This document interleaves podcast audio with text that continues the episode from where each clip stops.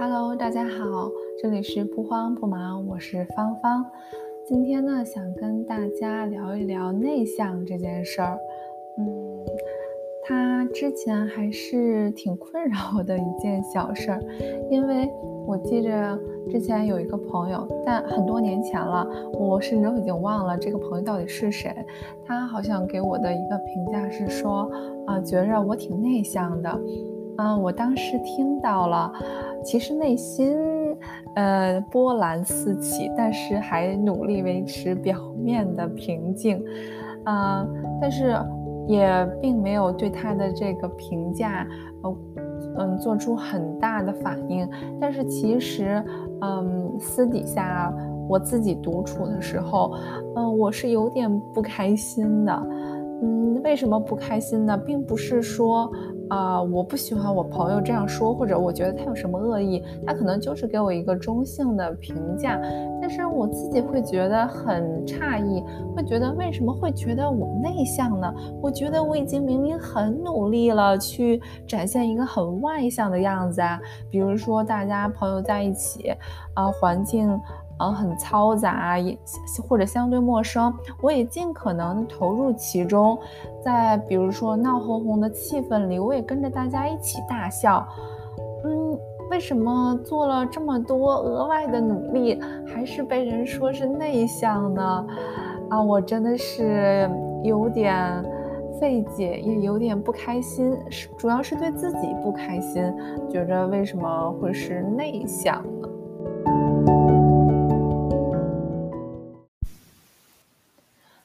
这么多年过去，现在呢，我自己其实已经认可了自己是一个内向的人，然后也觉着挺自洽的，就是喜欢自己一个人待着，然后看看剧啊，出去散散步啊，或者就发发呆啊，想些有的没的，觉得还挺自得其乐的，没什么不好的。但是回想起当时啊，比起。说我其实不用在意别人的看法，我更想探讨的是，我当时为什么会对内向这个形容词这么的嗯排斥或者不接受，反而觉得可能它是个贬义词，或者是说对呃自己的一种批评，还挺不开心的。我更想探讨一下，我当时对内向这个词为什么是偏负面的评价和认知。那当然了，不可否认，这跟我当时偏狭隘的自己的想法有关，或者过于在乎别人的想法，这些都是有关系的。但是我觉得，除了这个内因之外，嗯，可能也会有一些比较强大的外界因素啊，来让我这么自然而然的这样想吧。于是现在呢，我就在视频网站上，嗯，录入内向。然后出来的搜索结果就是，比如什么给内向人士的社交建议，啊，如何克服内向变得自信等等一系列的建议视频，啊，然后我就觉得有点释然了，好像不光是我这么想的，其实很多人或者是媒体上的很多声音给营造出来的一个氛围都是。啊，如何克服内向这件事儿？那么自然而然，嗯，它的潜台词就是说，为什么要克服它呢？它肯定是个不好的。所以，可能内向的人，当自己或者别人，嗯，来 identify 自己是内向的时候，内心有一些不安，有一种被批评的感觉。我可能觉得这就是。嗯，这种认识，呃，怎么来的一个原因吧？啊，内在的认识，呃，还有包括外在的很多很大的声音共同促成的。那让我更加强烈的意识到这一点的时候，是我为了做个对比实验，在同样一个网站上搜索“外向”这个词。我就几乎没有看到什么给外向朋友的建议，类似于这样的视频。比如，为什么就没有什么啊给外向人士的建议？然后，例如该如何学会聆听，也没有说给外向人士的建议呃，比如说如何变得更加于关注自我、向内探索，这些都是没有的。呃，这种巨大的反差更加印证了我内心的那个声音。其实不光我自己，外界可能很多人都是潜意识不自觉地认为内向是一个偏贬义词。嗯，另外一个就是小时候的印象，比如说啊，大人说别人家的孩子啊某某某特别好，这个小孩性格特别外向，可好了。啊，特别大方，一般都是这样的褒义词，用外向来形容小孩儿。嗯，然后别的呢，就会也会有另外的评价说，这个小孩儿挺内向、挺害羞的。嗯，你可千万不要像他那样，还是要大大方方的在嗯，在人面前。所以这种嗯，媒体的声音，嗯，家庭环境的声音，包就慢慢形成了。自己内心的认知，你以为那是你想的，但其实可能是外部世界想让你来这样想。但这并不意味着这就是对的，是不是？那在我读了一些书，看了一些 TED Talk 之后，我更加确认一件事儿，那就是内向它就不是个事儿，它更不是一件错事儿。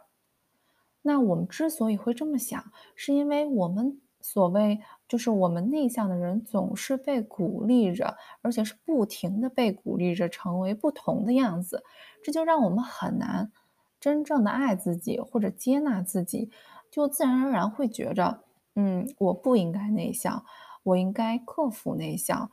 啊，我内向是不好的，我应该变得更加外向一些。但其实这些都是对于内向的误解。它有 A 面有 B 面，但是，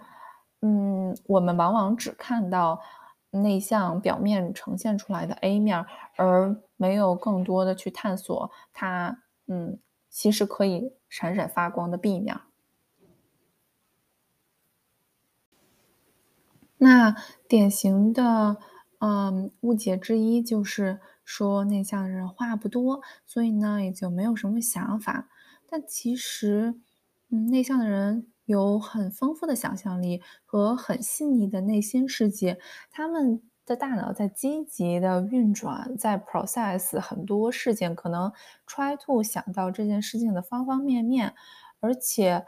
嗯，之所以呃给人留下一种话不多的这种印象，可能是因为。比如说讨论太过于热烈，每个人都在很积极地表达着自己，甚至需要抢话才能拿到说话的机会。那么这样的场景可能对于那那些内向的人就不是很自然或者很舒服，还非要去抢话才能够说话。那于是乎，他们可能就是，嗯，人群里或者那种特别热闹的场面里非常耐心的倾听者。那么多人都在说话了。嗯，如果没有人听着，嗯，那那些说的话有什么意义呢？嗯，所以说内向的人并不是说没有想法，而是可能大多数的场景是缺乏一个让内向的人觉得安全、舒服、自在，啊，没有顾虑的去表达自己的这样的一个氛围。如果有的话，那。我相信内向的人可以很充分的表达出他们的所思所想。嗯，我觉得其实 Podcast 就是一个很好的平台，嗯，让各式各样的呃非常不同的人来表达自己的想法，所以也是我非常喜欢这个平台的一个原因。然后，那我们话说回来，啊，第二个常见的误解，那就是，嗯，内向的人不爱社交，嗯。可能是对的，也不完，嗯，是 yes and now 吧。嗯，我会觉得，确实，嗯，内向的人，比如说我自己来说，我不是那种喜欢整天 party 或者是，嗯，去参加朋友聚会的人。相反的话，我可能只喜欢跟那些跟自己已经很熟络，呃，觉得很亲近，很，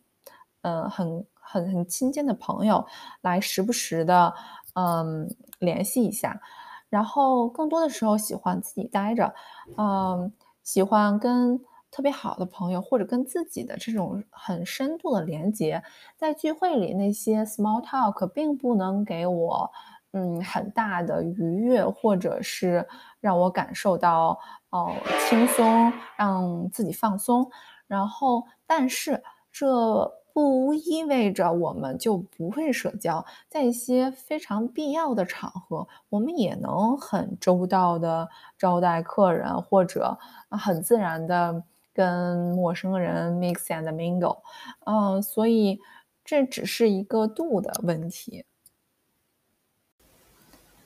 那我觉得这样做一个附加的好处就是，自然而然的，内向的人他可能会有一个相对精简的朋友圈儿。啊，不像说，呃，你的通讯录里有上千个人，但其实你们也都不怎么联系。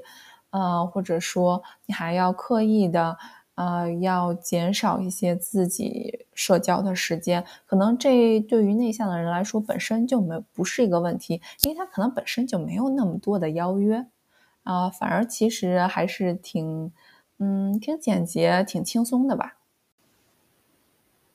那另外一个常见的误解就是觉着内向的人好像是非常冷漠的旁观者，其实不然。因为他们往往内心，嗯，非常的敏感，所以可以有很强的共情能力，可以很好的站在他人的角度上来思考问题。那比如说我自己的话，我的一些好朋友就很愿意向我倾诉他们的一些苦楚，一些非常困扰他们的事情。当他们谈到非常伤心的事事情的时候，我可能自己因为非常的能够共情，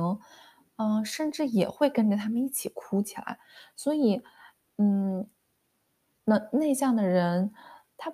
他他只是外外外外界的人看起来好像，嗯，话不多，但其实他跟自己亲近的人，他是可以有很多话讲，也可以很好的开解别人的，很好的理解别人。所以听到这里，如果你也是一个内向的人，请不要仅仅因为自己内向就着急的否定自己，这不能说明任何问题。嗯，我们只是跟外向的人不一样而已。而且说回来，其实没有人是百分之百的内向或者外向的，内向和外向也没有说孰高孰低，哪个更好，只是有些不一样而已。比如说，嗯，我们汲取能量的来源是不一样的，我们更喜欢自己待着，来给自己充电，然后获得内心的平静。而那些外向的人，他们可能更喜欢跟大家一起待着，通过热烈的讨论来给自己充电，来让自己头脑，嗯，高速的运转等等。那如果拿汽车来做类比的话，有前驱和后驱，那内向的人就更像是内驱，因为我们是通过独处来获得内心的平静，来获得能量、获得力量。而外向的人，他则是外驱，他需要外界输入能量来获取，来变得更加活泼。那还有一个不一样的地方，就是对于外界刺激的不同。嗯，有的时候在很吵闹的环境，可能内向的人会觉得有点儿，嗯，受不了，想安静一下。但是，啊，外向的人他可能会觉得，嗯，反而会很兴奋，会带动他们。那这同样拿汽车的例子做对比，嗯，在没有外界干扰的情况下，内向的人他已经是60迈的速度了，运转得很好，有很多想法在不断地深入自己的想法，向下、向深、向纵向延伸，来探究事情的根本，已经是60迈的速度。那外向的人可能只有30迈的速度。呃，所以在同样的外界刺激下，同样给了一脚油，那么内向的人可能一下就从六十迈飙到了九十迈，就觉得有点受不了了。这就是为什么我们想离开那些特别吵闹的 party，然后想回家自己安静地待着。呃，但是外向的人呢，他们可能在那些很热闹的环境里，很热烈的讨论里，他们会思想更加的活跃，因为这个时候加了一脚油。他们的车速，大脑的运转已经从30码开到了60码，当然，这是一个非常不准确的类比啊。我想说的意思呢，就是只是因为生理或者心理不同的构造，而导致我们对外界的刺激有不同的反应，有不同的渠道来获得能量，仅此而已。那关于这个观点呢，有一本书叫做《Highly Sensitive People》，它阐释的更加的清楚。里面有一个更加生动的例子，呃，这本书是讲高敏感人群的。当然，嗯。高敏感人群和内向有一点点的区分，但是大致上从数据上来表明，百分之七十内向的人都属于高敏感度人群，所以我们也可以阅读来作为参考。它里面有一个关于两种不同的兔子吃草的啊例子，非常生动的解释了呃两种不同的策略。那这本书里介绍了两种不同的兔子，类比了不同类型的人。第一种呢，它是非常的大胆，非常的勇敢，敢于冒险；另外一种呢，嗯，它是非常的警醒，善于观察周围，非常的谨慎。嗯，两种不同的策略或者不同类型的兔子，在不同的生长环境里，其实都可以活下来。那比如说一种情况是，嗯，草地非常的稀疏，同时天敌也很少。那么第一种非常大胆的兔子，它就很容易的到处跑跑跳跳，找到草来果腹，同时呢也不被天敌发现，因为毕竟天敌的数目比较少。那如果情况反转到了另外一种环境，就是，嗯，草长得非常的郁郁葱葱，同时天敌也有点多。那么如果采用同样的策略，那个非常大胆的蹦蹦跳跳的兔子在 try to 吃草的时候，就很容易被天敌发现而被吃掉。那相同的环境下，那个非常谨慎、非常小心的兔子，它就可能在。啊，草丛里默默的吃草，而不被天敌发现，它就有更多的机会活下来。所以说，嗯，不同类型的人也好，兔子也好，在不同的环境下，其实，呃，总的来说，其实都是可以存活下来的。只是可能我们要找到一个根据周围环境量身定制的更优解来应对而已。那说到外部的环境，我的第一反应是觉得大环境工作也好，学校也好，好像更青睐那些个性外向、张扬的人，因为他们有更多的曝光率，去让大家看到他的所思所想，还有他们的成就。当然，这里可能有我的刻板印象。和一些想当然的想法，嗯，但是退一步讲，我觉得我们不能因为内向就限制了自己的可能性，比如说关于曝光度，关于。嗯，可见度或许我们无法一直滔滔不绝，因为有可能想把时间留给别人一些，因为有可能自己需要补充能量，但至少要做到表达出自己最关键的部分、最深切的感受和可能再也忍不住的批判。不用做全场的焦点，但至少要被看见、被听到。同时，我也在反思自己是不是在拿内向这件事情作为借口，作为自己的挡箭牌，而理所当然的待在舒适区里。比如，为什么只有外向的人才能侃侃而谈呢？为什么只有外向的人才能做公开的演讲呢？这些都是我自己的假设，都是可能为自己的懒惰来找那么一点借口而已。同时要想，嗯，我们可以认可自己的内向，保留本色。比如，如果你不想在聚会里面耗太久，不想熬夜，那么可以礼貌性的离开。但是，这不代表着我们拒绝一切可以主动向上的一些机会。比如说，你可以内向，但也可以很勇敢，你也可以进行。公开的演讲，表现得很自信。当然，这需要一次次的尝试和练习。同时，也有可能你也可以成为一名优优秀、出色的领导者，因为你可以很尊重队员的意见，很好的倾听他们的反馈，并且给出决断。我相信，当我们看到越来越多内向的人闪闪发光的时候，或许我们自己也会觉着前面的路不那么难走。另外一点小小的希望，就是在我们努力改变自身，嗯，变得更好的同时，如果周围的环境能够减少一些阻力的话，可能，嗯，路会更容易走吧。比如说，在工作环境中，嗯，不是那个让。总是最活跃的人先发言，而是大家都先想一会儿，思考一下，然后再一个接一个的发言。或许我们也能听到那个内向的人的声音，一个非常不一样的、经过深思熟虑的、非常有深度的思考。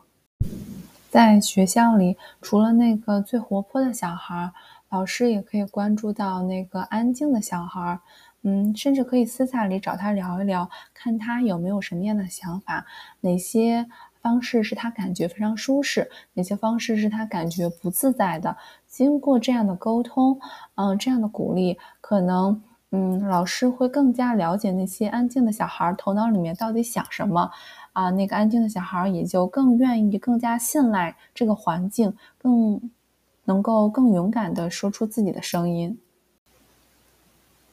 总之呢，就是希望我们的环境更加的包容，我们自己呢也更加的勇敢去做出改变，或者去嗯保有自己的本色。无论怎样，嗯，认可自己就好。